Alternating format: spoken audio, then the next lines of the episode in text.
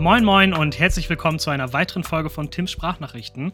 Heute distanzieren wir uns so ein kleines Stück vom EDC und gehen mehr so Richtung Outdoor, Bushcraft, Survival. Und zwar war ich vor wenigen Wochen im Sauerland und habe die beiden geilen Typen von UG Tools besucht und habe mich mal bei denen so ein bisschen umgeschaut. Und heute hören wir uns mal so an, wie kam es eigentlich überhaupt zu UG Tools? Und dafür freue ich mich riesig, dass Philipp und Jan heute hier sind. Moin Jungs, ich bin happy, dass das geklappt hat. Hallo Tim. Ja, hi. Vielen Dank für die nette Einleitung. freuen, uns, dass wir, freuen uns sehr, dass wir da sein können. Ja, nach ein bisschen Hiccup ne, ähm, hat es dann auch geklappt alles. Und das ist ja auch alles im besten Rahmen. Und äh, also ich, wie gesagt, ich war ja, wann war das denn? Anfang Dezember war das, ne? Am 2. oder so, glaube ich. Ja, müsste der 2.12. gewesen sein. Ja, ich, ich glaube, genau. Ähm, da war ich ja bei euch und allein das schon war halt einfach, also einfach mal so zu gucken, was bei euch so geht und dann auch festzustellen, was ihr so abreißt, trotz der kleinen Firmengröße, also wirklich kleine Größe. Das ist ja schon eine Nummer, ne? Und das war einfach, das war, hat einfach so viel Spaß gemacht. Deswegen freue ich mich auch riesig, dass das jetzt so geklappt hat. Alles, weil wir ja auch zwei Folgen aufnehmen. Also zumindest ist das das Ziel.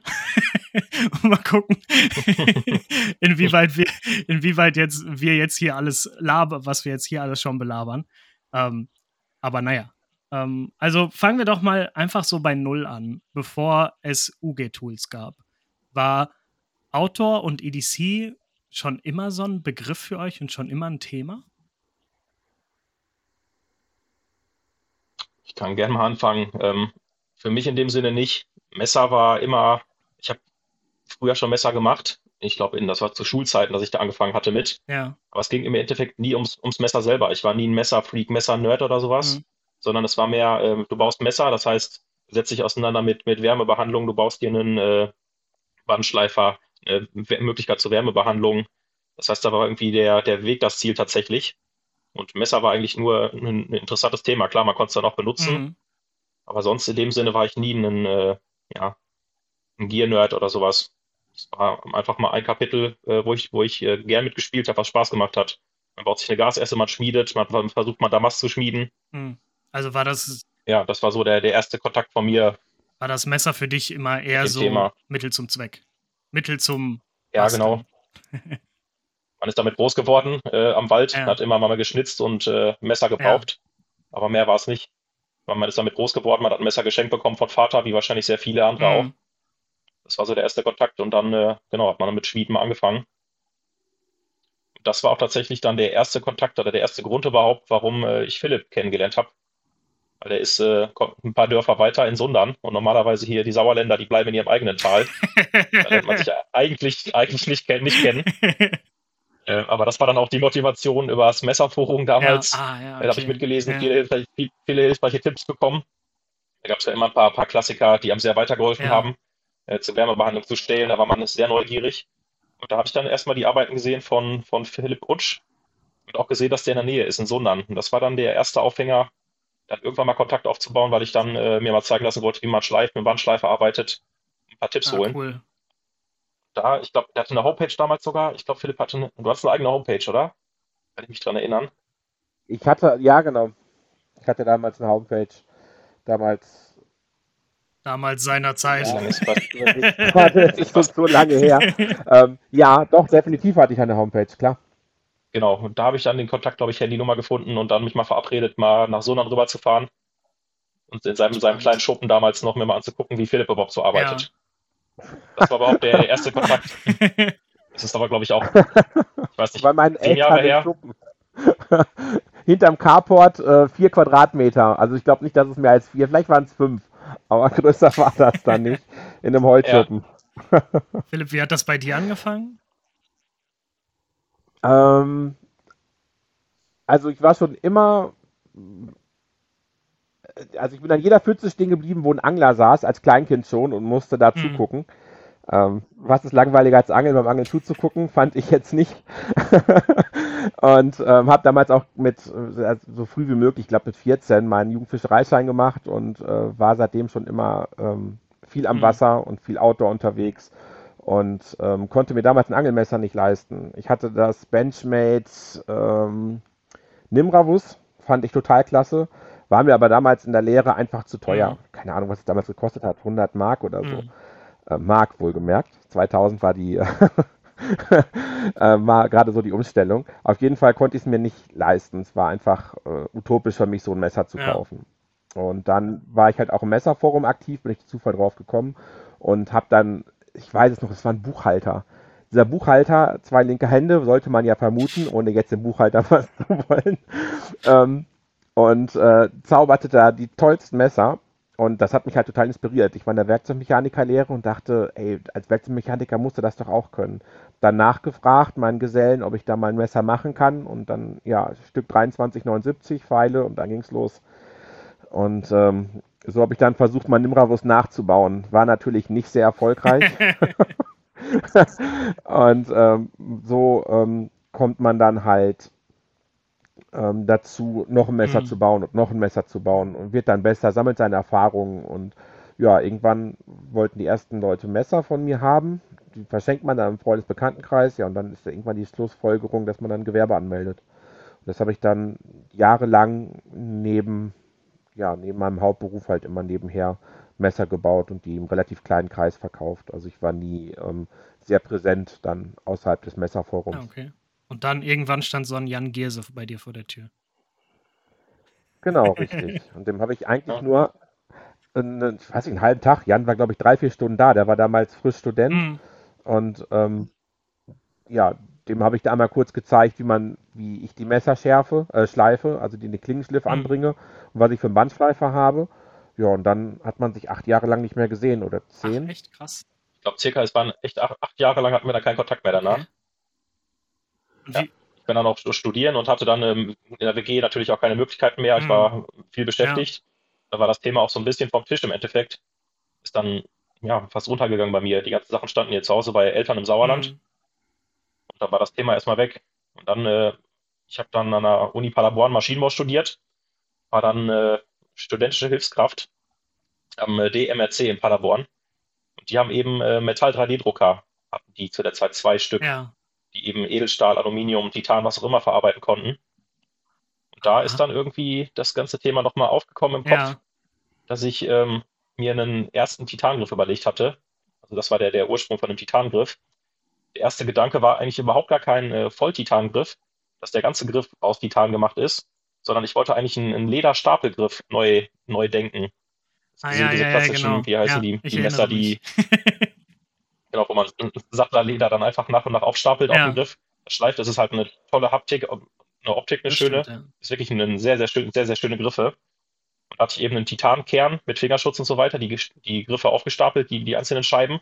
Und dann wurde, konnte die Klinge davon unabhängig gefügt werden. Das ist traditionell ist ja so, dass man die, die Scheiben einfach nur auf den Griff stapelt, ja, äh, auf ja. den Erl. Und dann ist das fest verbunden. Und das war ein bisschen anders.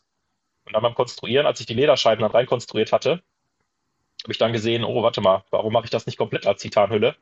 Das kann man ja auch mal ausprobieren. Und dann hatte ich dann das erste Muster mal komplett mitgedruckt aus mhm. Titan.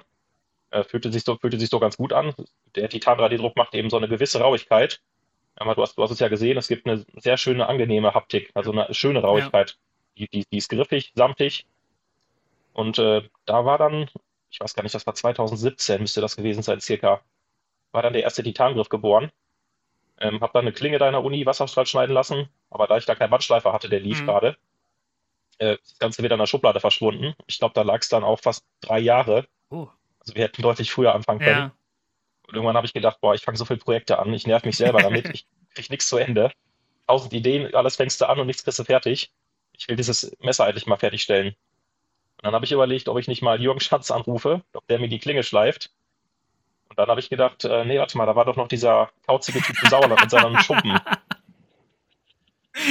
Wie wäre es denn, äh, habe ich die Handynummer denn noch bei Handy geguckt und tatsächlich die acht Jahre alte Nummer von Philipp, die funktionierte tatsächlich. Der war bei WhatsApp.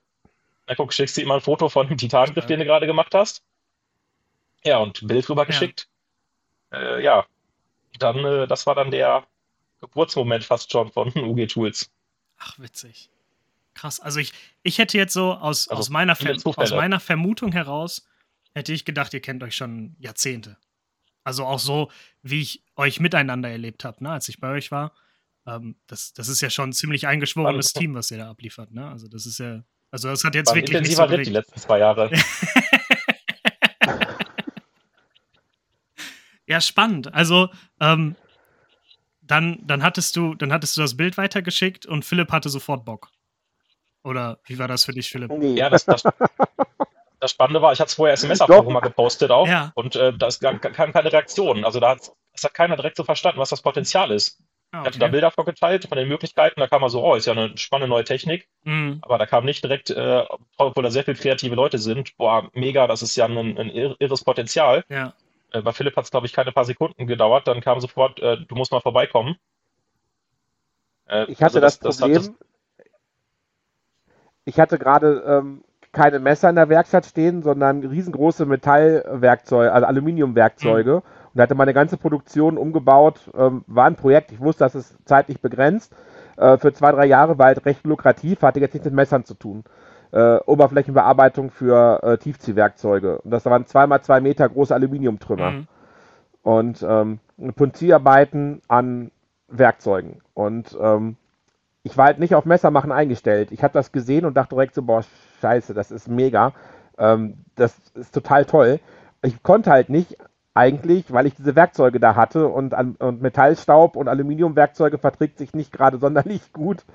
Und äh, dementsprechend, also du kannst dir vorstellen, diese Werkzeuge waren halt auch nicht günstig und dementsprechend war es für mich schwierig. Und da war ich echt überlegen, ob ich sage, du geht gerade nicht. Und ich habe dann Gott sei Dank gesagt, weil ich so angefixt war, Jan, ähm, komm mal vorbei, wir kriegen das schon irgendwie hin. Und äh, alles richtig ja. gemacht. Dann hat es mich auch direkt gehabt. Ja. das ging ja echt schnell, glaube ich. Ich glaube, es war ein Monat oder so, maximal zwei, meine ich, bis wir die erste UG gegründet hatten, hatten die UG, ja. UG. Uzum Gierse und als UG, nicht als GmbH. Und äh, ja. Jans äh, Frau hat dann direkt die UG daraus gemacht. Genial, cool. Ja, es ging wirklich. Das waren äh, ein, zwei Monate. Das, die, der Gedanke, da mehr rauszumachen, der ist da sehr schnell rausgewachsen. Ja. Ich wusste, mein Projekt endet in ein paar Monaten. Mhm. Das war das letzte Werkzeug und ähm, war mich gerade sowieso neu am Orientieren. Ich war eigentlich, dem hatte den Plan gefasst, mich dann mehr auf Küchenmesser zu fokussieren. Mhm. Ähm, handgeschmiedet dann halt.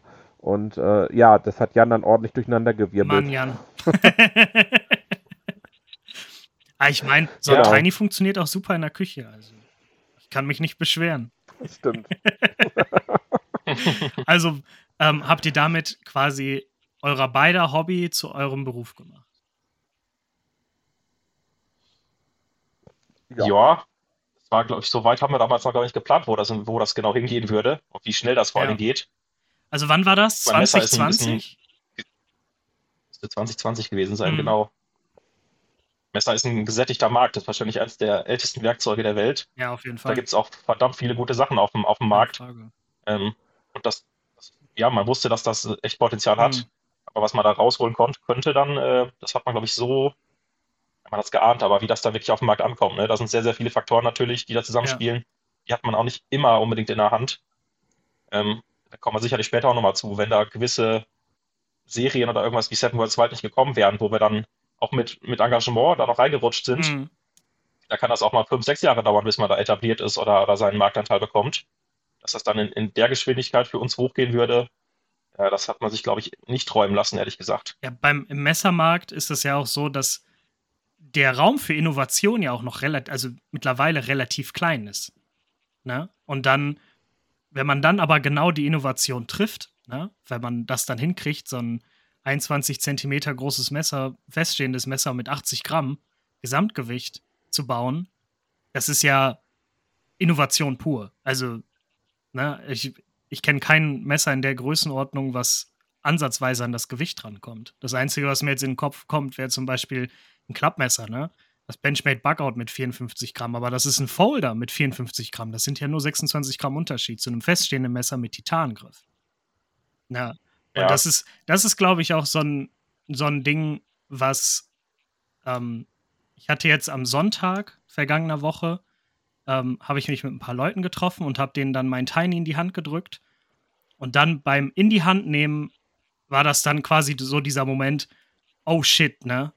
so, also voll positiv, boah, scheiße, ist das leicht, das ist ja total geil. Ne, weil ich glaube einfach, ja, man, dass. Man versteht genau, nicht, ne? Genau, genau. So ging es mir auch, als ich auf der Knife im Mai das Tiny das erste Mal in der Hand hatte. Ich stand da echt vor und hatte das, ich hatte das Ding in der Hand und wusste einfach nicht so, ey, was passiert hier gerade? ich, ich habe erst mal fünf Minuten gebraucht, um zu realisieren, dass das wirklich funktioniert. Genau, und ich glaube, das ist halt auch einfach diese, diese Begeisterung, die dann von UG-Tools quasi ausgeht, ne? Für, für den Kunden dann im Endeffekt oder für den Verbraucher vielmehr. Ja, und hast du recht, du musst es in der Hand ja. nehmen. Auf dem Foto sieht es halt aus, es könnte auch ein, ein Kunststoffgriff sein, ein Anthrazitfarbener. Ne? Das erkennst du halt einfach ja. nicht. Es ist, ist, ein Messer, es ist grau im Endeffekt, relativ schlicht, puristisch. Ja. Aber erst wenn du es in der Hand nimmst. Das heißt, auf Messe ist genau das, was wir immer machen. Äh, hier, einfach in der Hand drücken bei den Leuten und dann siehst du in den Augen immer, wie die groß werden, wie es irgendwie hier ein Rad Und dann auf einmal ganz viele Fragezeichen so im Gesicht. Äh, man weiß nicht so richtig, was, was, es ist ein Riesenmesser und es ist super leicht, was ist das? Fühlt sich komisch an, fast unwirklich. Aber das, das genau, man versteht es am besten, wenn man es wenn einfach in der Hand ja. nimmt. Und das, auch das Titan äh, von, von ist mittlerweile besser geworden. Am Anfang kam immer die Kritik oder der, die, die Nachfrage, hm, ist nicht kalt, ist Metall, muss unangenehm sein. Aber das ist mittlerweile, gerade im deutschen Raum, fast gar nicht mehr, dass das auftritt. Mhm. Ähm, das haben die Leute jetzt verstanden oder die Kunden, äh, dass das sehr, sehr angenehm ist. Es ist einfach keine Masse da, die Kälte oder Wärme speichern kann. Sobald du es in der Hand hast, hat es Körpertemperatur, also selbst im Winter nasskalte Hände. Es ist, es ist Titan ist da wirklich ein großartiger Werkstoff. Ähm, ist nicht intuitiv, dass es funktioniert, aber es, es, es funktioniert wirklich sehr, sehr gut. Das, das, kann ich nur so bestätigen. Also ich benutze es ja noch nicht, ich habe es noch nicht als Outdoor-Messer benutzt, das ist noch in Planung, aber ich benutze es halt im Moment als EDC. Und selbst als EDC funktioniert es einfach hervorragend. Auch wenn man dann mal eine ganze Zeit lang irgendwie spazieren ist oder so und dann nach Hause kommt und sich nochmal eben ein Brötchen schmiert oder so und der Griff ja rein theoretisch kalt sein sollte, nach einem langen Spaziergang draußen bei den Temperaturen, ähm, fühlt sich das halt einfach trotzdem unfassbar gut an. Ne? Also. Ja, das Tiny ist ja ein relativ neues Produkt noch von uns. Ja. Oh, diese letzten zwei Jahre waren so intensiv. Ich habe mein Zeitgedächtnis bringt das völlig durcheinander. Ich kann dir nicht mal mehr genau sagen, wann wir das Tiny. Ich glaube, zur Messe hatten wir das dieses Jahr, oder, Philipp?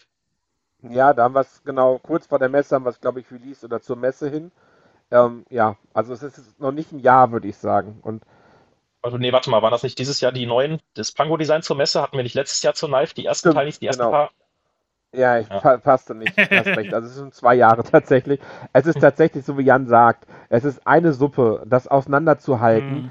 Ähm, selbst, selbst Ereignisse, die teilweise, ähm, also Wochen her sind, kommen einem teilweise vor, als wenn es Jahre wären und umgekehrt. Ähm, das ist ähm, ja, das ist so verschwommen alles, was das zeitliche, ja. diese zeitliche Abfolge angeht, dass es echt schwer ist, teilweise Sachen auseinander Wenn das so Schlag auf Schlag geht, ne? Weil, weil so bei euch. Ja. Das ist zu, zu viel Input. Wenn, das ist heftig, jeden, ja. dass jeden Tag reinkommt. Das, äh, Wenn man ja. sich überlegt, 2020 war ja quasi dann Firmengründung, ne? Und dann, wo ihr genau. jetzt steht, innerhalb von zwei Jahren, das ist ja schon. Das ist ja schon eine rasante Tour. Und ich meine, was, was so in den letzten Jahren bei euch, oder in den letzten zwei Jahren bei euch abging, aber vor allen Dingen auch dieses Jahr, dieses Jahr war ja schon eine Nummer. Ähm, das, das hören wir uns ja gleich auch nochmal an, da gehen wir ja gleich auch nochmal drauf ein. Ähm, aber womit hat es denn angefangen, wenn ihr sagt, das Tiny war nicht euer erstes Messer? Jan, du hattest ja gerade schon gesagt mit dem Stapelgriff, ne? Und das. Genau, das, das, das Tiny, das bringt es einfach nochmal auf den Punkt. Das ist, äh, das zeigt ausgezeichnet, was die, was unsere Messer ausmachen, vor mhm. allen Dingen. Das ist wirklich aktuell so die, die Essenz von dem, was, was unsere Messe auszeichnet, aber das war nicht unser erstes. Wir hatten erst deutlich größere Griffe auch geplant. Ja. Ähm, das erste, womit ich angefangen hatte, war eben Lederstapel. Das bedingt eben, dass das ein, das war ein relativ gerader, sehr, sehr schlichter mhm. Griff. Und dann haben wir auf der, der Grundlage, haben wir dann angefangen, das weiterzuentwickeln und haben das Ding ergonomischer gestaltet, dem Ganzen ein bisschen mehr, mehr Krümmung gegeben. Da hat Philipp natürlich sehr viel Erfahrung gehabt als mhm. Messermacher, mhm. worauf es da ankommt, was, was gut in der Hand liegt. Und dann haben wir sehr viel iterativ immer mal wieder Kunststoffgriff gedruckt in der Uni Paderborn. Mhm. Hilfe von meinen Kollegen aus Lasersinterteilen. Wieder eine Runde, wieder eine Runde, wieder eine Runde und immer wieder äh, rumprobiert. Bis dann als allererstes Messer das Unity entstanden ist. Ich glaube, es war ein Unity Flow, müsste das sein. Haben wir nicht vorher, was dann nicht veröffentlicht wurde, noch äh, das, äh, äh den Machetengriff gemacht? In der abgewandelten nee, der kam, Form? Der kam danach, tatsächlich. Ich glaube, der Unity okay. Flow war der erste Griff, den wir gemacht hatten. Der Fingerschutz, der ist auch tatsächlich eins zu eins so geblieben, wie ich den damals 2017 konstruiert hatte. Ja. Dann dahinter die, die Kappe und so weiter. Aber war viel Bastelei, Tüftelei. Man wusste auch nicht, äh, es ist ein Hohlgriff. Ja. Was, was machst du mit dem, mit dem Raum innen drin? Das zuzumachen ist auch Verschwendung. Wir wollten ja kein, kein Rambo-Messer bauen. Die Intention war nicht, wir wollen einen Hohlgriff äh, und dass wir die Kammer nutzen können, sondern es war einfach da der Platz. Und dann musste die Entscheidung her, wie kriegt man das anständig verschlossen? Da haben wir auch Gedanken gemacht mit Mechanismen, mit was reinklippen und, und hin und her. Damals ganz schnell eine abge, abgebrochen. Weil Gewinde schneiden in Titan ist nicht geil von Hand. Das haben wir auch probiert. Aber wenn du dann ein 16er reinziehst, das, das knatscht, dann ist es fest und dann geht gar nichts mehr von jetzt auf gleich. Und äh, bis wir dann äh, die aktuellen Kappen haben. Also da sind unübertrieben alleine an die Abschlusskappe ich, hunderte Stunden reingeflossen. Was wir da überlegt haben, hin und her überlegt, ausprobiert, gemacht, getan. Ja. Ähm, da haben wir sehr, sehr viel Energie damals reingesteckt, äh, das so hinzubekommen. Wir das wollten besteuert, die, äh, aber es ist was Simples, ne? Im Endeffekt. Jetzt, wenn man sagt, das ist ja total einfach, klar, machst du ein Gewinde und dann ist gut. Aber es ist echt viel Zeit reingeflossen und viele, viele Irrwege auch mal begangen, was nicht funktioniert hat. Mhm. Ja, ich meine, am Ende des Tages will man ja auch ein Produkt haben, was funktioniert, ne? Weil bei euch wird ja Kompromisslosigkeit auch ganz groß geschrieben. Und wenn das dann kompromisslos sein soll, da muss man natürlich auch ein bisschen was an Hirnschmalz und an Zeit aufwenden, ne, um das dann in die Richtung zu kriegen. Klar kann man auch fräsen und ja. so, ne? Man hat da sehr viele Möglichkeiten, aber wir wollten auch die, die, die Kosten, die, die Herstellungskosten sind eh hoch genug bei mhm. sowas.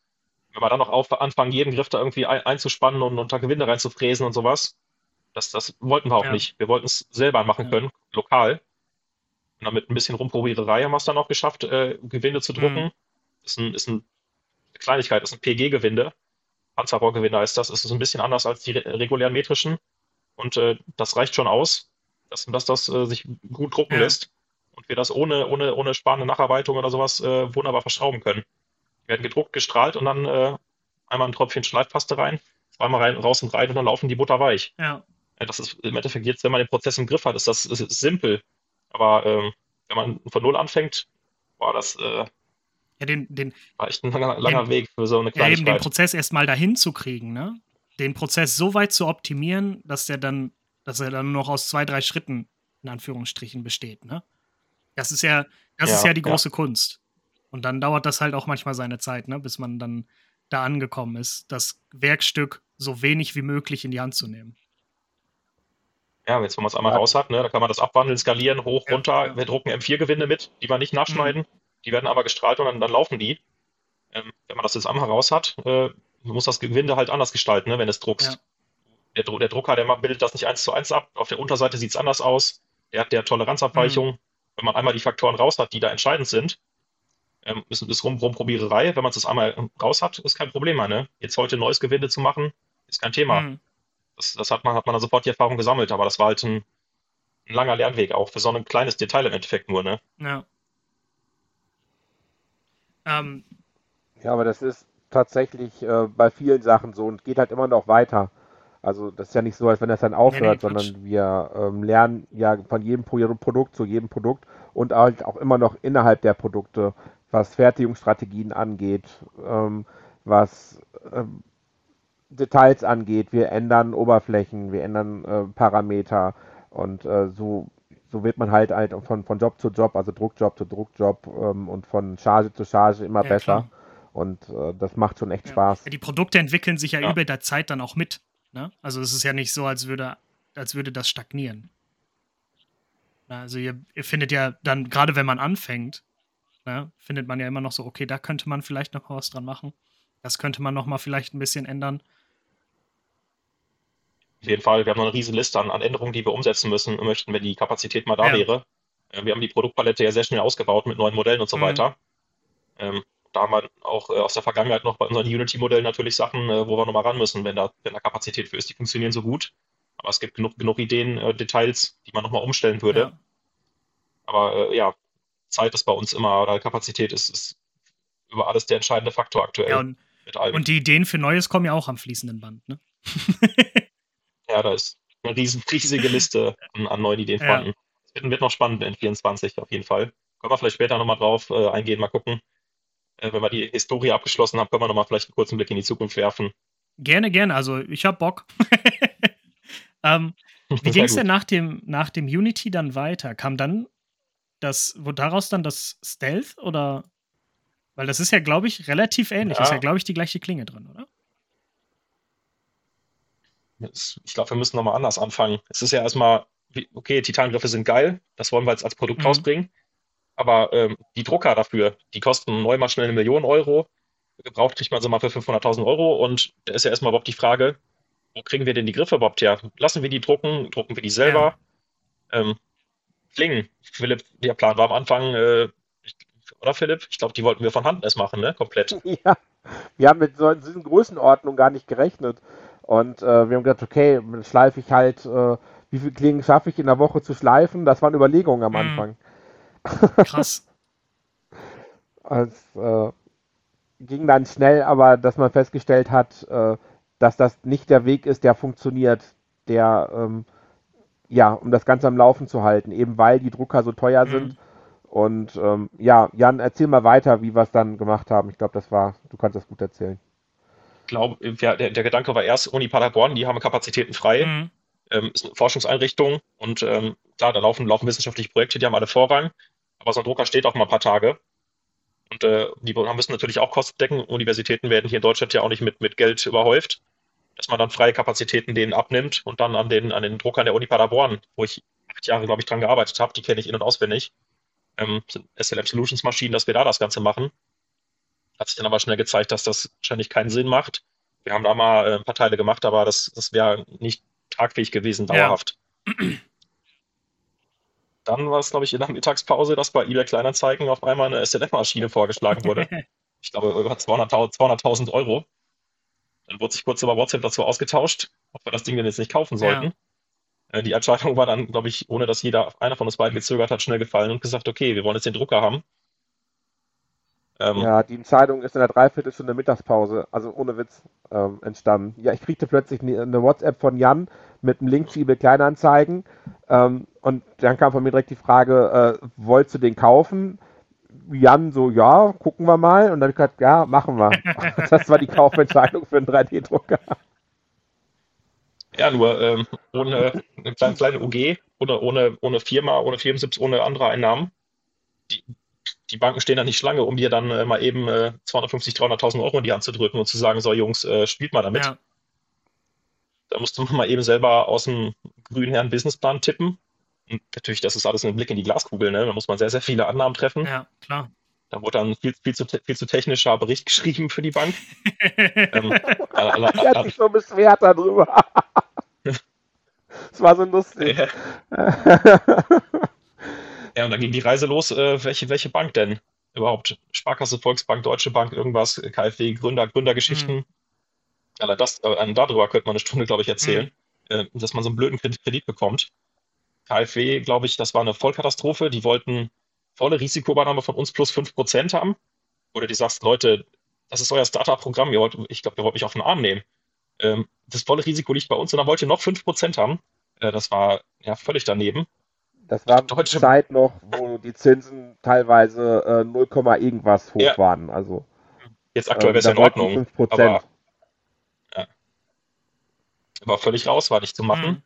Mhm. Ähm, Deutsche Bank hatten wir angefragt. Ja, das ist ein, eh ein Fall für sich, der Laden. Ich glaube, die sind ja, die sind weltweit bekannt für Schmu. Das kann man, glaube ich, so sagen. Äh, Aber musst du vorsichtig sein, Jan. Aber die wollten ja. uns nicht haben, weil wir Waffen produzieren. Bringen ja. das mal einfach auf den Punkt, das kann man so sagen. Und ähm, die standen ja in der frühen Zeit schon mal öfter in der Kritik, äh, weil da Sachen nicht ganz sauber gelaufen sind.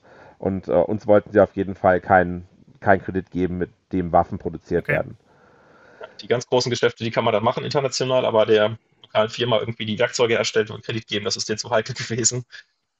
Äh, da war die Deutsche Bank auch raus. Dann ähm, die Klassiker natürlich, Sparkasse, Volksbank, irgendwas. Ähm, ich glaube, das kann man ruhig sagen. Sparkasse hat gesagt, nee, das, das, das geht nicht, ihr braucht Risikokapital, das finanziert euch keine Bank der Welt. Das macht keiner sowas, so ein Geschäft. Mhm.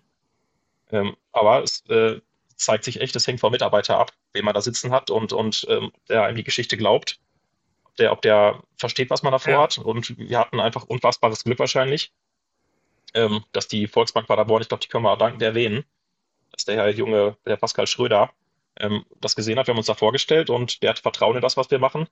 Er hat gesehen, dass wir uns Gedanken gemacht haben und äh, hat gesagt, nein, das, das kriegen wir hin. Und dann haben die eine elegante Lösung gefunden, wie wir ohne Eigenkapital oder sonst was diesen Kredit bekommen mhm. haben und unseren Traum dann äh, den ersten Schritt gehen konnten. Stark. Das äh, haben wir den aber auch bis heute nicht vergessen, weil sonst wären wir nicht auf die Beine gekommen. Ich habe das über eine einfache Absicherung gemacht, über eine Kreditausfallversicherung und, und, und gut war. Ist dann zahlst du 2-3 Prozent mehr, aber es, es, es passt, ist kein Thema. Man hat den Kredit bekommen und wir konnten starten. Ja. Das, äh, ja. Das hat ja, wirklich ist eine Sache, die man vielleicht jedem mitgeben kann, ein Learning von uns, äh, der sich selbstständig machen will und Geld braucht. Ähm, weiter gucken. Die Volksbank Sundern hat uns auch äh, abgelehnt, ähm, relativ klar. Ähm, die Volksbank Paderborn ähm, hat uns genommen. Also ähm, da nicht aufgeben nach zwei, drei Versuchen, sondern halt weiter suchen, weiter gucken. Ähm, der äh, Herr Schröder, meine ich, hat damals auch erwähnt, dass er in der Nachbarabteilung einen messeraffinen Arbeitskollegen hatte, äh, mit dem er darüber gesprochen hat. Und der hat wahrscheinlich auch einen Großteil dazu beigetragen, äh, das Verständnis und den, den, die, den Gedanken dahinter zu sehen, dass das wirklich erfolgreich sein ja. kann. Und ähm, ja. da darf man halt nicht zu schnell aufgeben. Das ist wichtig. In vielen, vielen. Ja, war eine, eine spannende, spannende Erfahrung auf jeden Fall. Ne? Das ist, trotz Bank ist, glaube ich, der Mensch dahinter halt trotzdem immer noch wichtig. Ja. Und da sind dann Spielräume und das ist dann das, das Entscheidende, ob der das versteht und einem glaubt. Also es waren, waren auch, das alleine war eine sehr, sehr spannende Erfahrung für mhm. uns. Und das war innerhalb von, wir brauchten den Kredit schnell. Ähm, da war nicht unendlich viel Zeit, dass, äh, dass wir das zahlen mussten, zwei Wochen. Das war echt ein, ein kurzer, kurzer Zeitraum für so eine, ein junges Unternehmen, ohne, die, das, ohne was nichts vorweisen ja. kann bis jetzt. Ne? Ja, von der Mittagspause bis zum Vertragsabschluss waren es zwei Wochen.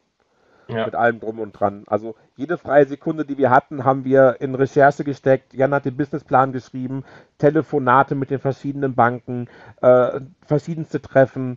Ähm, ja, das, das waren intensive zwei Wochen. Und intensive äh, und zwei beide Jahre, halt drei hauptberuflich noch. Äh, ja, nein, jetzt speziell für den Kredit. Aber ja, natürlich. Aber die waren noch mal hervorzuheben. Und äh, beides halt noch, ähm, ähm, ja, voll, voll, hauptberuflich woanders. Ja. Und äh, alles daneben her. Und äh, das macht es halt teilweise echt nicht ganz einfach, mhm. weil die ja auch Öffnungszeiten haben, die dann schon mal ganz gerne mit den eigenen Arbeitszeiten kollidieren. Und äh, das war schon spannend. Ja, genau, es war alles auch lange ne, auch ein Nebenerwerb. Also das war alles, was wir dann geleistet haben, aufgebaut haben, das war nach, nach Feierabend, das umzusetzen. Ja, das geht dann ja auch. Und Drucker gekauft ist eine Sache, aber dann geht es ja. ja. weiter. Wo stellen wir die Karre denn überhaupt ja. hin? Kriegen, mieten wir jetzt eine Halle, eine Halle oder was, was, machen wir? Und äh, dann war bei Familie Utsch äh, zum Glück der Keller frei geworden. ja, dann äh, mussten wir da weitermachen. Ich glaube, die Vorbereitung des Maschinenraums, das war auch, äh, auch wieder eine Aktion für sich. Ich äh, sehe uns noch auf dem, auf dem Dach stehen im strömenden Regen mit einem Pappenbrenner, die noch nie damit gearbeitet haben. Das, das, das, ist eine, das, war eine, das war eine Garage, eine einfache Sparren innen drin. Die musste halt ein, das muss ein gescheiter Raum sein. So eine Maschine stellt man nicht einfach in eine Garage. Die sind empfindlich, die brauchen eine, wirklich eine vernünftige Bedingung. Konstante Temperatur, Feuchtigkeit. Das, das ist nicht einfach was, was man in Schuppen stellen kann, so eine Maschine. Ja. Das, äh, ein empfindliches Gerät, eine optoelektronische Teile, das, das muss gescheit ja. sein. Kann man, nicht, kann man nicht sparen, das muss ordentlich gemacht werden. Auch es ist ein, ein Wohngebiet, es ist ein Wohnhaus. Äh, da muss man auch mit brandschutzmäßig gucken, dass man da das gescheit beplankt. Ja, das muss ordentlich gemacht werden. Und äh, ja, da man natürlich kein Geld hatte, muss man alles selber machen. Oder gucken, dass man, dass man das Material herbeibekommt. Äh, die, die entscheidenden Schritte lässt man natürlich machen äh, von, von Leuten, die das, die das drauf haben. Aber die ganze Vorbereitung, das, die Maschine ist relativ hoch, die hat oben Flaschen drauf. Und äh, unser Gedanke war, okay, wir müssen, wir wollen ein bisschen mehr Platz haben oben drüber. Das heißt, wir haben mit der Kettensäge die komplette Garage modifiziert, ein Loch eingeschnitten, das Dach dann angehoben. Und äh, das musste ja alles wieder dicht werden. Dann äh, geht es dann los, dann es ist, es ist nachts, es muss, es war Strömen am Regnen, wir müssen das Dach wieder dicht kriegen, weil die Maschine kommt läuft uns auch in die, in die Dämmung rein, in die neu gemachte. Dann steht man dann nachts um zwei auf, auf dem Dach bei strömendem Regen mit Pappebrenner und versucht da verzweifelt äh, das Zeug zum Kleben zu bringen. Funktioniert natürlich nicht. Einfach die Stimmung auch relativ, relativ angespannt und schlecht. Aber es äh, hat, dann, hat dann tatsächlich funktioniert, glaube ich, oder? Wir hatten es halbwegs dicht bekommen. ja nochmal neu machen lassen, nachdem dann bei einem Starkregen dann doch die eine oder andere Stelle feucht wurde, haben wir dann nochmal komplett das Dach machen mhm. lassen.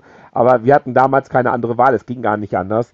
Ähm, wir hatten da für uns für den Tag einfach zu viel vorgenommen und ähm, also wirklich, äh, wie Jan es gerade gesagt hat, von unten mit der Kettensäge durchs Dach gestochen und dann einmal rundherum Viereck ausgesägt, vier Baustützen, das Dach angehoben, ein paar Zentimeter und dann das Ganze wieder neu ver, verplankt sozusagen. Ähm, und das alles dann an einem Tag war ein bisschen viel. Und nachts um zwei kam halt wirklich, oder abends kam wirklich schlechtes Wetter. Wir haben dann 4x4 Meter Pavillon auf, oder 3x3 Meter Pavillon aufgestellt und darunter äh, dann weitergearbeitet, weil es musste fertig werden. Es ging gar nicht mhm. anders. Mhm. Und ähm, ja, hat dann letztendlich aber ganz gut funktioniert. Also die Stellen, die dann wirklich noch nass waren, äh, die waren ähm, an so einem Übergangsbereich. Das war jetzt nicht wirklich tragisch. Die Dämmung ist da trocken geblieben und äh, haben es dann halt hinterher nochmal richtig decken lassen. Und dann war das Thema auch durch und in Ordnung. Ja. Aber in den Momenten, das sind halt so Momente, wo man halt echt verzweifelt.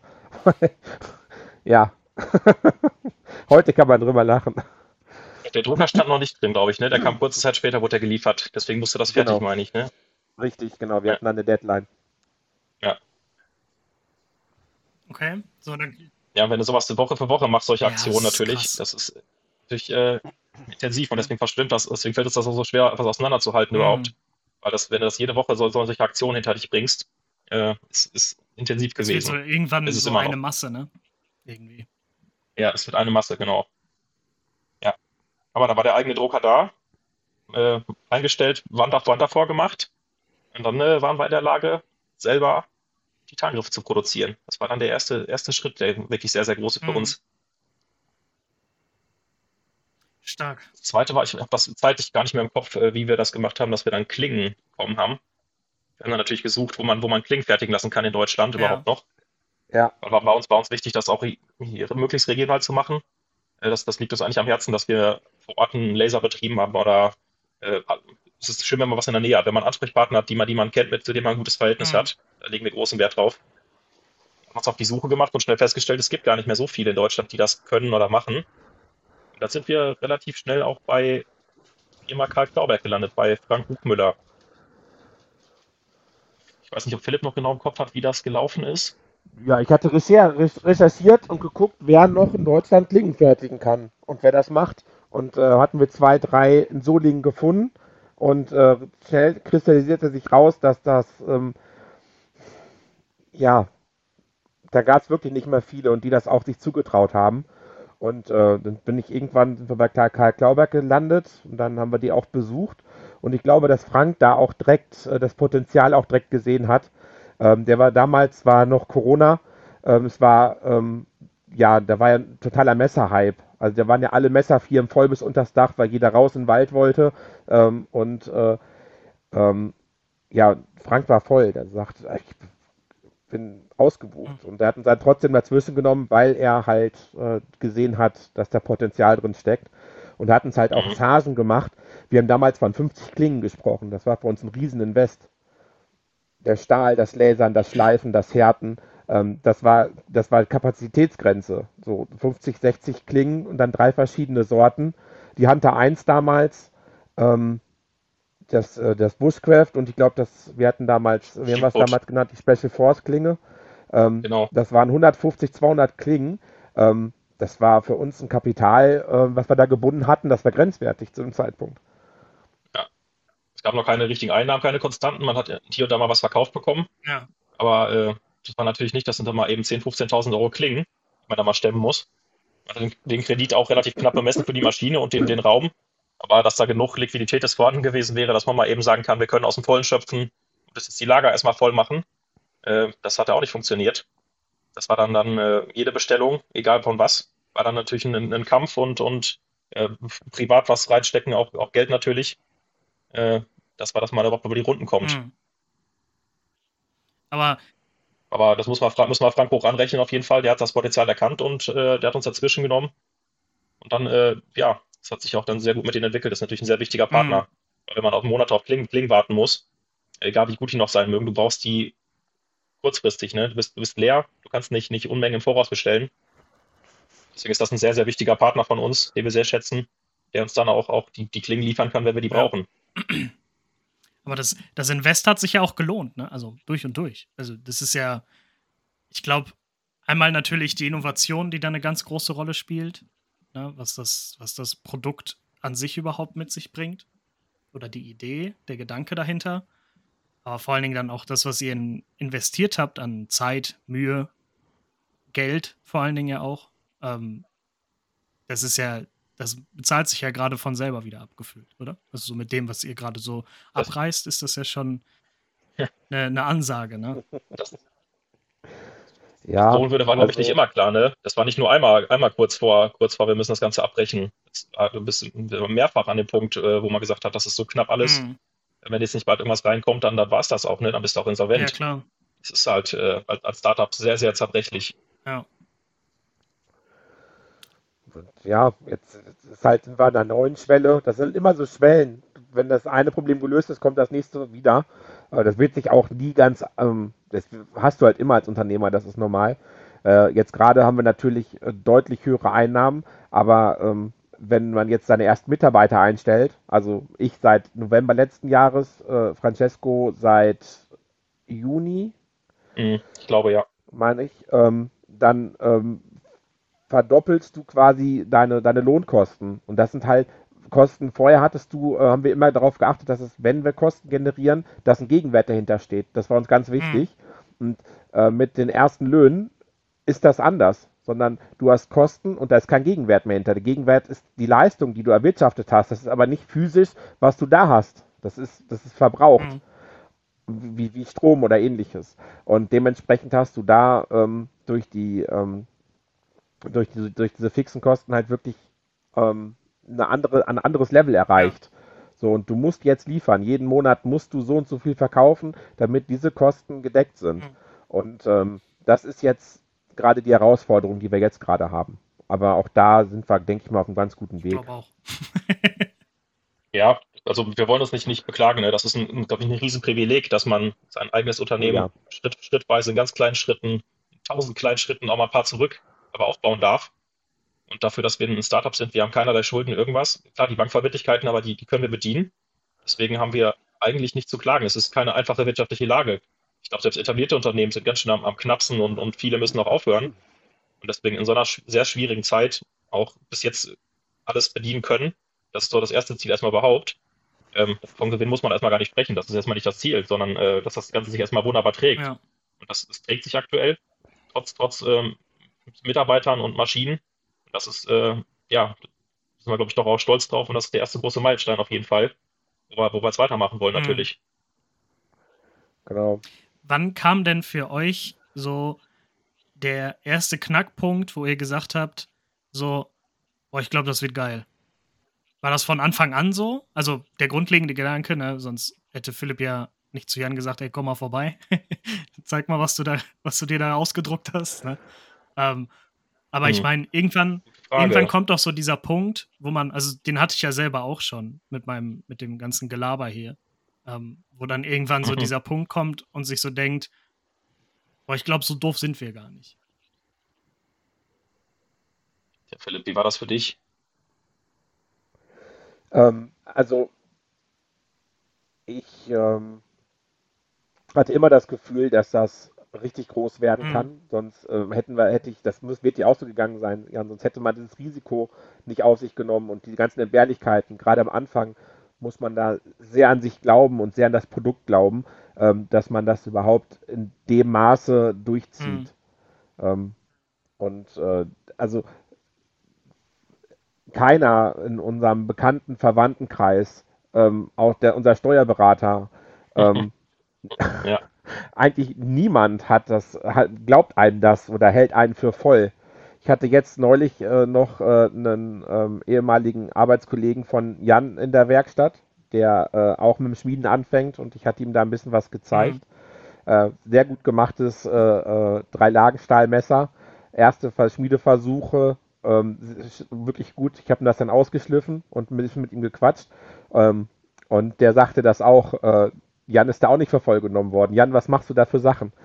Ähm, und so ging es mir natürlich auch. Auch die Arbeitskollegen, die da mitgekriegt hatten, dass man äh, ähm, ja kriegen, kriegen das ja auch mit. Ja. Die haben man auch belächelt. Man ist da viel belächelt worden in der mhm. Zeit. Ähm, und wenn man da nicht fest dran glaubt, dass man da was hat, was, was funktionieren kann, ähm, dann hört man irgendwann auf. Also der, der das eine bedingt das einfach. Mhm. Ja, das, ich meine, wir hatten verstanden, dass es ein hohes Potenzial hat, aber dass man das der Welt auch in der angemessenen Zeit vermittelt bekommt, dass die, die Welt schnell genug versteht, dass, was das, das Potenzial ist. Das Produkt kann noch so toll sein, aber wenn man das nicht schnell genug auf den Markt bekommt, dann ist die Zeit irgendwann abgelaufen, dann ist man pleite. Ja. Das heißt, das muss ja schon zusammenpassen. Das Produkt ist gut, ja, aber äh, dass das schnell genug bekannt wird und auch begriffen wird, in, wie wir es sehen, das Produkt, das war nicht klar, dass das klappen mhm. würde. Das war keine Selbstverständlichkeit. Und ja, bei Kollegen, äh, die haben das nicht ganz verstanden. Ne? Diese Drucker, die normalerweise sind die für Luft- und Raumfahrt, Rennsport, das ist Hightech-Geschichten. Eigentlich, dass man damit in der Zeit Produkte für, für Endkunden direkt baut, Konsumprodukte im Endeffekt. Das ist erstmal, ich weiß nicht, ob das noch einer gemacht hat in Deutschland oder ob das einer macht. In dem Sinne, das äh, normal ist die Technologie, ist, ist nicht für, für, für den Alltag zugänglich in dem Sinne. Ja. Das waren alles, alles immer, immer Hightech-Projekte und, und Forschung auf hohem Niveau da dran. Dass man so ein Ding sich im Endeffekt in eine Garage stellt, in Anführungsstrichen, und dann einfach damit Messer baut, das ist äh, ein bisschen verrückt, ist das, definitiv.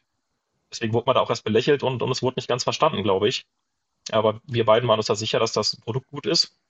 Und äh, klar, wie das dann am Markt ankommt, dass man dann die Leute davon überzeugen kann, äh, das hat man dann zum Teil in der Hand. Da braucht es immer auch ein bisschen, man kann sich ja arbeiten, aber ein bisschen Zufälle und Glück äh, haben uns da sicherlich auch mal reingespielt. Da kommen wir sicherlich gleich auch nochmal zu, wie dieses Jahr oder das letzte gelaufen ist. Auf jeden Fall. Ähm, aber das ja. ist ja, also ich kenne jetzt so gedrucktes Titan auch erstmal nur durch euch. Also natürlich, ne, Raumfahrt, Luftfahrt, ne, oder auch Rennsport oder so, gibt es das, wie du gerade ja auch schon gesagt hast, Jan, gibt es das bestimmt auch schon. Aber das kriegt man ja als, ähm, ja, als Otto-Normalverbraucher, sag ich mal, gar nicht so mit. Und jetzt. Ähm, nee, viele kennen es überhaupt ja, nicht. Ne? Genau. Ne? Die haben da noch nie von ja. gehört. Man drückt es in der Hand und die machen erstmal, man kann Metall drucken. Das ist erstmal überhaupt äh, ja. sonderbar oder schwer, schwer vorzustellen. Das Prinzip ist, ist, ich meine, simpel. Ich weiß nicht, äh, kurz für die Zuhörer, vielleicht, ob es jeder kennt. Es ist ein feines Metallpulver. Es kann Edelstahl, Titan, Aluminium, es können nahezu alle schmelzbare Metalle sein. Dann hat man einen Laser und der schmilzt das auf. Und wo der Laser auftrifft, verwendet sich das Pulver zu einer festen Masse. Die ist auch 100% dicht. Das ist nicht nur so ein Sintern, sondern es ist ein, ist ein Schmelzprozess, ein Schweißprozess, das ist dann dicht. Da kann ich dann eben Schicht für Schicht für Schicht sehr, sehr komplexe Geometrien erstellen. Die kann ich auch nicht, nicht gießen mit solchen Wandstärken, ich kann die nicht fräsen. Ja. Das heißt, es, aktuell die Teile, die sind nur mit diesem Verfahren herzustellen. Und ähm, die Möglichkeiten sind natürlich sehr spannend für viele Branchen.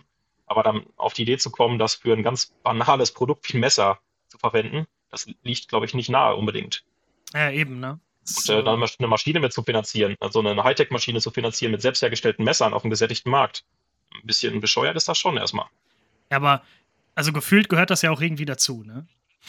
Dass man so ein bisschen bescheuert sein muss, um so eine Idee zu bekommen. Also nicht um das, also um Gottes Willen, nicht negativ gemeint, ne? Also irgendwie. Nein, nein, auf jeden Fall eine positive Art ja, von. Genau. Man muss ja irgendwie so diesen, ja. der Anreiz muss ja erstmal da sein, so, ey, pass auf. ne? Also irgendwie muss ja dieser Gedankengang erstmal entstehen.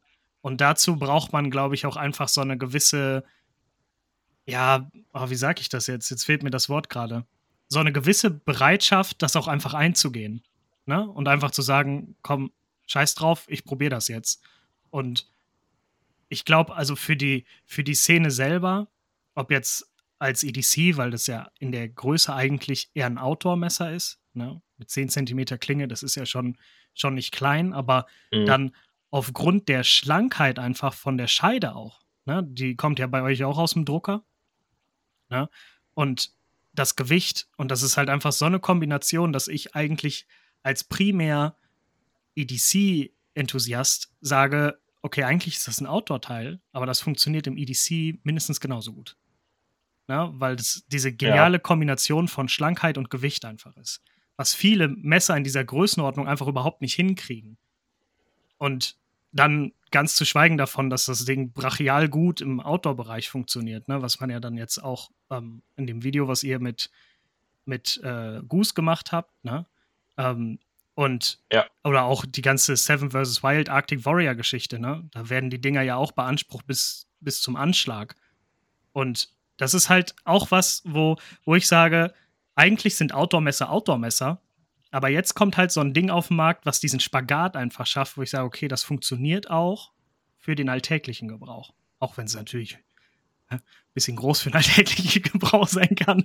Aber ähm, ich selber ja. hatte es jetzt schon ein paar Tage dabei und ich liebe das, das am Gürtel zu haben. Ne, Weil es halt einfach auch nicht auffällt, ne? wenn man es dann vorne ähm, im Crossdraw Appendix trägt, also vorne links neben der Gürtelschnalle quasi, ähm, dann fällt das nicht auf. Man merkt es selber kaum. Das, durch das Gewicht ist das eh einfach irgendwie weg.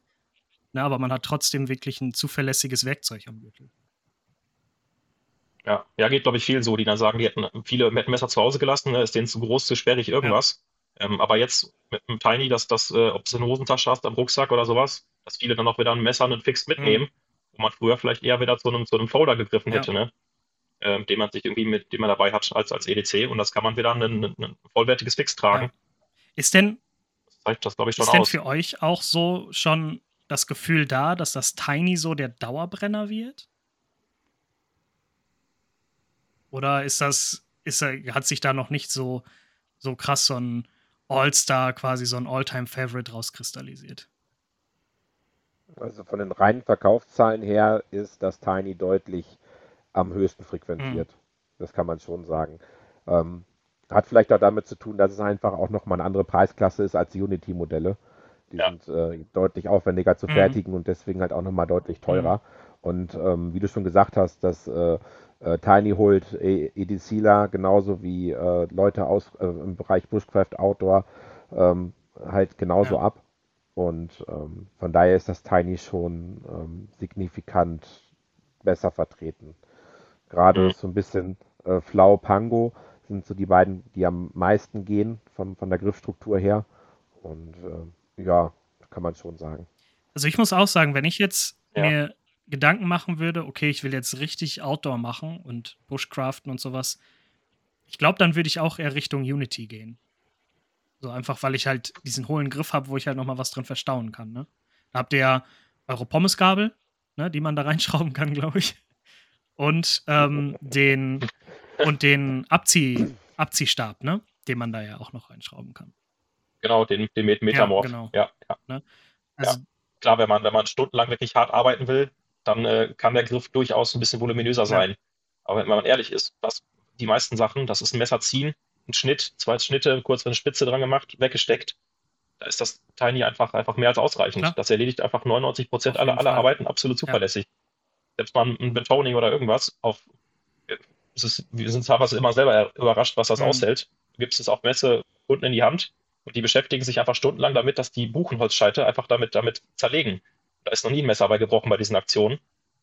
Ähm, das, äh, das, erledigt einfach alles, was, was ein Messer können muss. Deswegen äh, ist das Tiny zu Recht auch ein, ein, Klassiker bei uns. Ich weiß nicht, macht das 90 Prozent aus? Der Verkaufszahlen, ich vermute es aktuell. Nee, ja, 90 vielleicht nicht, aber ähm, es ist. Ja. Ich hätte jetzt eher 80, aber ehrlich gesagt haben wir da gerade keine Auswertung. Wäre interessant ja. zu wissen, könnte man mal machen. Ja. Ja. Also, und, und ja. Preis ist sicherlich ein Faktor, ne? Ja, klar, auf jeden Fall. Ja, das ist einfach, äh, es hängt damit zusammen, wie teuer die Griffe sind, vor allen Dingen auch in, in der Herstellung. Ein Tiny-Griff ist sehr schlank, da bekommen wir deutlich mehr auf die Plattform mhm. ähm, als von einem, von einem Unity-Griff. Und dementsprechend ist das einer der entscheidenden Kostenfaktoren ja. bei uns. Bei uns sind die, die, Herstellkosten im Vergleich zu vielen anderen Messern in der Preisklasse viel, viel höher. Mhm. Ähm, ich glaube, Vergleichsmesser in der Klasse, die werden ein Drittel unserer Herstellkosten haben, wenn überhaupt. Kommt halt Kunststoffgriffen mit, mit angespritzten Griff kommt natürlich drauf an. Aber äh, durch, den, durch den Aufwand, den wir betreiben mit dem Titan 3D-Druck im Haus, äh, Fertigung komplett in Deutschland und so weiter, haben wir natürlich auch relativ hohe Herstellkosten, auch bezogen auf den Produktpreis. Das muss man sagen. Das ist bei uns wahrscheinlich deutlich höher, wird es sein, als, als bei ähnlichen Messern in der Preisklasse. Und äh, Tiny ist dann einfach Preis-Leistung wirklich, äh, passt dann sehr, sehr gut zusammen. Ja. Ja, Aber eigentlich, du hast recht, Unity ist auch, ja auch die Wahl, wenn man äh, wirklich schwerer oder länger arbeiten will. Vor allen Dingen, was das Tiny für mich auch noch, also so gerade auf dem deutschen Markt auszeichnet, sind halt die 10 cm Klinge. Ne? Wenn wir jetzt mit 12 cm Klinge arbeiten, wie es ja, das, die Unity-Klinge ist, glaube ich, so lang, ne? Die hat, glaube ich, 12 cm. 11,8. Also wir bleiben unter 12. Ja. Wir geben das mit ja, 12 an. Aber also kurz zum Klarstellen. Drauf. Sorry, Jan. Entschuldigung, ich war kurz in Verzögerung. uh, Unity ist ja nur der, der Griff im Endeffekt. Das heißt, Unity ist das der Griff, Griffmodell. Da gibt es das ja in der Ausführung in Flow aktuell ja. nur noch. Ähm, das Dells ist auch im Unity gewesen. Es ist nur etwas beim Designprozess etwas voluminöser geworden. Deswegen tun wir uns da schwer mit, das als reines Unity zu bezeichnen. Mhm. Und da gibt es ja verschiedene Klingen drin. Das heißt, es gibt ein Unity Bushcraft, Unity Compact Survival, eine Survival. Das sind dann die verschiedenen Klingen, die man da mit dem Griff kombinieren ja. kann. Die Survival hat dann 15,5 cm, also das gibt es auch mit einer größeren Klinge. Ähm, oder mit einer 12 cm. Das Hunter ist ein bisschen kürzer. Das hat, glaube ich, 11. Mhm.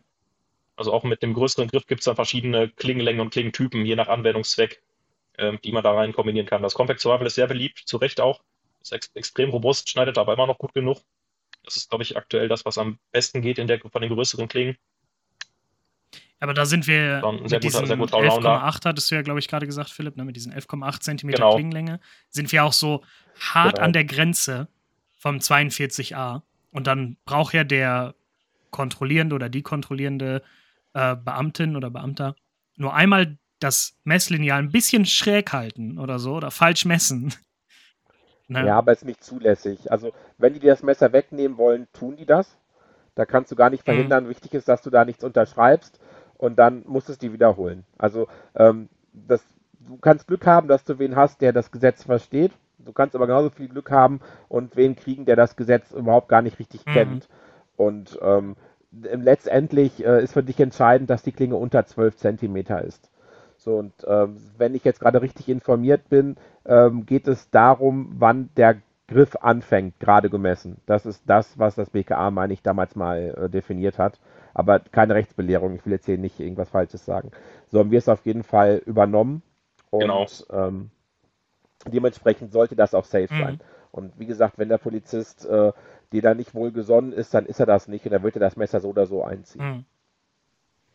Ja, wir kriegen immer Hohn und Spott von unseren äh, Nachbarn, unseren südlichen, von Österreich und Schweizern. bekommen wir sehr oft Mails, wo die sich wieder lust, lustig machen. Warum wir da so Kindermesser mit 12 cm Klasse anbieten. Die können halt nur einen Zweihänder tragen, wenn die Bock haben. Fix ist da völlig unreglementiert. Äh, und dann kriegt man immer wieder genug Mails ab, wo die sagen, ihr habt sicherlich, ja, die verstehen es natürlich, aber die machen sich halt permanent lustig über uns Deutsche. Ja, das fängt ja, das fängt ja bei Fix nur an. Ne? Dann geht es ja noch über die Folder. Dann, dann. Ja, ja. ja. Sehr, verwor sehr, sehr verworren, was dann erlaubt ist und was nicht. Ähm, Sinn macht es natürlich nicht technisch, ob ich jetzt 12 cm habe oder 10 ja. oder 15. Das äh, muss man sich darüber unterhalten, dass das eine alberne Grenze ist, aber gut. Ähm, sind wir froh, wenn es sich mir jetzt nicht noch schlimmer entwickelt. Ja, eben. Deswegen. Ja. Ähm, könnt ihr denn so schon mal so als kleinen Teaser für den Jahresrückblick, so ganz persönlich, ne? ohne jetzt groß zu überlegen oder so, so euer persönliches Jahreshighlight? Oder generell aus ein Highlight aus der Geschichte von UG-Tools. Machen wir es machen ein bisschen genereller. Habt ihr da was?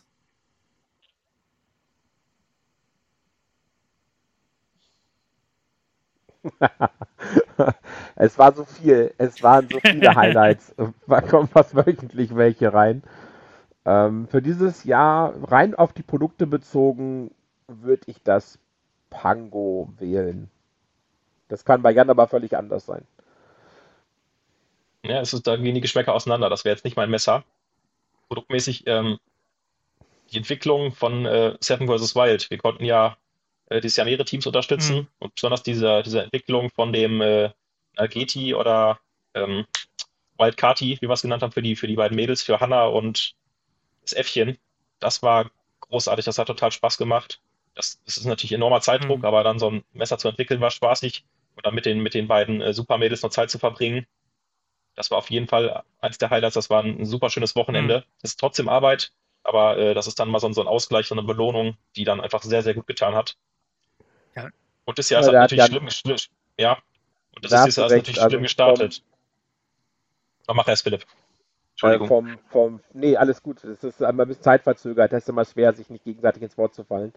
Ähm, ähm, ja, äh, dass das, äh, die, die, diese Woche, die, die ganze Seven vs. Wild Sache war vom, vom Aufbereiten, vom äh, Organisieren, solche Sachen wie mal eben schnell noch zum Frankfurter Flughafen zu fahren, um Knossi ins Wasser das Messer zu bringen.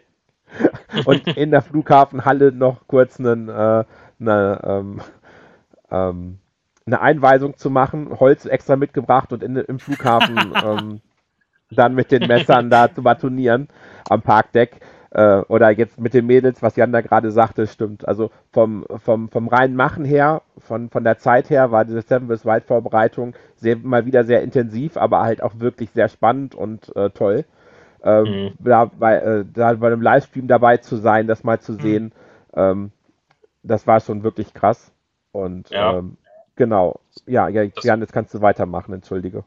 Dann noch, mir ist dazu gerade noch ein Gedanke gekommen, weil das öfter auftritt, auch in Mails, dass Kunden sagen, äh, ich habe euch schon wieder da und in dem Video gesehen, äh, warum, warum macht ihr das immer, warum wollt ihr denn immer mehr, warum seid ihr so gierig? Äh, konzentriert euch lieber darauf, dass ihr mal Messer fertig macht, das ist schon knapp über der Wartezeit. Ähm, die müssen halt verstehen, dass das ist nicht keine, keine Gier oder irgendwas. Wir, wir brauchen die Aufmerksamkeit. Sobald wir merken, ganz wirklich hart, sobald die nicht mehr da ist, sobald nicht irgendwie wir im Gespräch bleiben, gehen die Verkaufszahlen dann fast auf Null zurück. Wenn du Fixkosten hast im Monat von 15.000 Euro, dann musst du einfach, das ist kein, äh, kein, es macht auch Spaß, ja, aber es ist überlebensnotwendig für uns, dass wir da auch Aufmerksamkeit generieren, Klar. egal ob über Podcasts, über Insta. Das heißt, wir brauchen da eine Grundauslastung. Es wird immer besser, das Netzwerk wird immer größer und es wird dann immer leichter, irgendwann Mundpropaganda, dass das dann konstanter wird, die Einnahmen. Ja. Aber früher war das sehr heftig, da kommt ein Video, dann verkaufst du dann einfach 40 Messer, dann geht es fast auf Null zurück und dann bist du wieder am Bangen, dass du am Überleben bleibst. Und für uns natürlich von der Planung, vom Leben her, brauchen wir eine konstante Einnahme, dass man planen ja. kann. Ähm, das ist dann ganze heftigen Peaks und dann wieder auf Null. Das ist halt, das ist, ist übel. Deswegen, ähm, das, ja, das müssen wir uns gönnen. Wir müssen solche Chancen wie Seven Worlds Wild immer nutzen. Das ist, ist überlebensnotwendig für uns. Ähm, dass es dann noch Spaß macht nebenbei, das ist ja ein guter Nebeneffekt, aber wir brauchen das einfach nur als kleines Unternehmen, Klar, ähm, um da überhaupt bekannt genug zu werden. Und genau. dann ist es ja auch nicht gerade zuträglich, in Anführungsstrichen, dass ihr noch so klein seid. Ne? Wenn, Jan, du bist ja jetzt, glaube ich, gerade noch auf einer halben Stelle, ne? Und Philipp. Genau, seit Oktober äh, auf einer halben Stelle, genau. Und Philipp und Francesco Vollzeit. Ne? Das heißt, ihr fertigt genau, gerade genau. mit zweieinhalb Leuten alle, Best alle Bestellungen, das Seven vs. Wild und die ganze Sache drumherum. Das ist ja ähm, natürlich, das kostet alles Zeit und man kann sich ja schlecht einfach zehn teilen, dass man alles gleichzeitig abarbeiten kann. Ja, ne? Muss man aber. Also es ist immer, du musst immer den Brand löschen, der gerade ja, am schlimmsten ist. Das ist einfach so. Nein. Die Kunden sehen ja nur die, die, unsere Außendarstellung, was wir die sehen lassen im Endeffekt, was im Hintergrund passiert. Ja. Mit, es geht gewaltig Kapazität natürlich auch rein, äh, unsere Produktion zu verbessern, um Produktion umzustellen, Prozesse zu optimieren. Davon sieht natürlich der Kunde ja. nichts. Was, also das ist aber unser Alltag. Das ist also unser Leben ist vor allen Dingen auch äh, unsere eigene Werkstatt und Prozesse da zu verbessern, dass wir da auch, auch Fehler rausbekommen, die mal passieren. Mhm äh, da geht enorm viel Kapazität natürlich rein, auch in, in Kundendienst. Das ist spannend, das ist schön, mit Kunden zu arbeiten. Aber was da an Mails reinkommt, ist natürlich auch heftig. Ich habe mal eben nachgeguckt, das waren mal eben über 5000 Mails, glaube ich, dieses Jahr, ne, die man geschrieben hat. Das sind nicht Einzeiler, das sind dann auch lange Antworten, ausführliche Antworten, die Absprachen brauchen. Ja. Allein die Zeit für sowas, äh, für die Telefonate, der ist den ganzen Tag am Telefonieren gefühlt Kunden. Das macht doch alles Spaß, aber es ist auch kapazitätsbindend ja, und man hat alles in Einklang bringen. Das ist, äh, und dadurch, dadurch entstehen dann halt ja. auch natürlich entsprechende Produktionszeiten. Ne? Und ich glaube, das ist ganz, ganz wichtig, dass das einfach ähm, nochmal so ein bisschen in den Vordergrund läuft, dass es halt jetzt keine UG-Tools jetzt nicht so eine Riesenmaschinerie wie Böker ist oder so, wo man eben 100 Leute ähm, ja. 300, 3000 Klingen am Tag fertigen. Ne? Das ist ja, da reden wir ja. in ganz anderen Dimensionen. Ja, das wollte ich eben noch erwähnen. Ähm, dieses Jahr ist ja schlimm gestartet für uns. Wir hatten einen, einen Unfall am Drucker und äh, Philipp hat sich da sehr, sehr schwer, schwer bei verletzt, hat schwere Verbrennungen. Und äh, wir waren, ich weiß nicht, waren, Philipp, waren es sechs Monate fast, dass wir fast nicht handlungsfähig waren? Ja, wir haben sechs Monate verloren. Das war schon echt eine harte Zeit. Ja, und äh, deswegen einer der größten Geschenke war auch, dass Philipp jetzt wieder auch ohne Bandagen oder was, dass der fit geworden ist. Das hätte anders ausgehen können. Das hätte aufs Leben kosten können oder, oder sonst was, dass der arbeitsunfähig geblieben wäre. Mhm. Ähm, das heißt, das Jahr ist erstmal mit einem ganz schönen, ganz schönen Schock gestartet. Ähm, das war auch knapp genug dieses Jahr, bis Mitte des Jahres, dass wir da wieder langsam ins Rollen kommen. Ne? Also auch, ja, das war deswegen äh, auch sehr glücklich, dass Philipp wieder fit ist und äh, dass wir jetzt wieder, wieder im Sattel sitzen.